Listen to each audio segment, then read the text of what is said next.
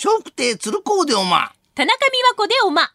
今お聞きのポッドキャストは、鶴光の噂のゴールデンリクエスト、毎週水曜日にお送りしているコーナーです。鶴光の笑う歳時記。さあ、この時間は今話題の人物、旬の食べ物、季節の行事や出来事など小話にしてお届けします。鶴光の笑う歳時記。2月1日、このプロ野球のキャンプがもうスタートします。早いもんですね。早いよいよ野球シーズン到来ということで、今日のテーマは野球です。はい。少年野球というと、あの、小学生の行う軟式野球を思い出す人も多いでしょうが、学童野球、これが正しい呼び方なんだそうですね。軟式野球は日本発祥なんだそうですよ。父ちゃん、おいらの野球の試合見に来てたんだね。金棒。そんなに落ち込むんじゃないよ。9回裏、ツーアウト満塁。ヒットを打ったら勝つ場面で代打に登場。期待されているんだな。んなことないよ。僕しかベンチに残っていなかったんだ。結果はキャッチャーフライ。でも、父ちゃんにとっちゃ、勝つもフライも同じようなもんだ。そうか、勝つもフライも、そうだね、父ちゃん。代打に立った時はどんな気持ちだったんだい？そりゃ勝つかもしれないんだ、上がったよ。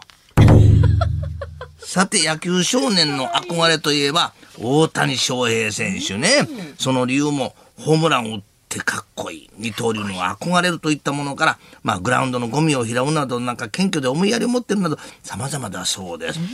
の金棒。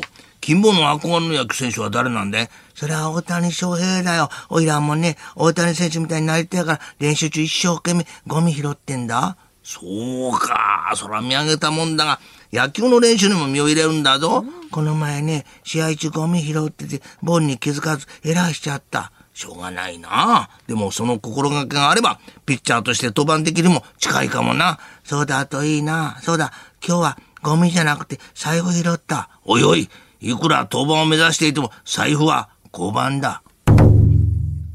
さて野球をする小学生が減っていく中、まあ練習時間を短くする、ヤジを禁止する、そして保護者の負担を軽くする、そんな少年野球のチームが増えてるんだそうですね。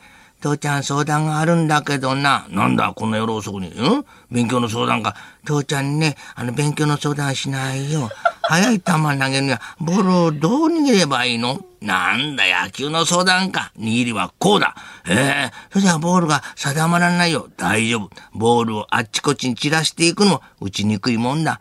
父ちゃん握りに散らしてお寿司みたいだね。おお、言われてみれば確かにそうだな。おい、金棒金棒ああ、寿司の話をしただけで寝たか。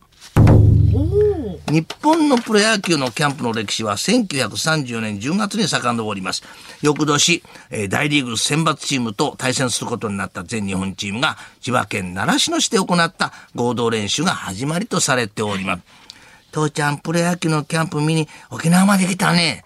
バッティング練習、ブルペンでのピッチング練習も、プロは迫力が違うだろ、うん、びっくりした。そして一番驚いたのは、千本ノックだよ。選手大丈夫なのかなそうか。あまりの猛練習に選手が体を壊さないか心配なんだ。違うよ。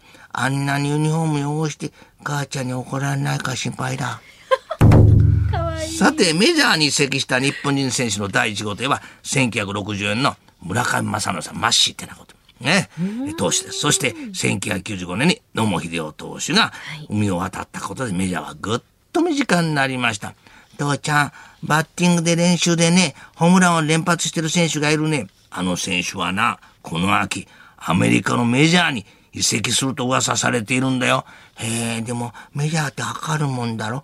ん何を測るにわざわざアメリカまで行くの？金棒、そのメジャーとは違う。いや、いいか、金棒。アメリカまで自分の本当の実力を測りに行くんだよ。鶴光の笑う歳時期、来週もお楽しみに。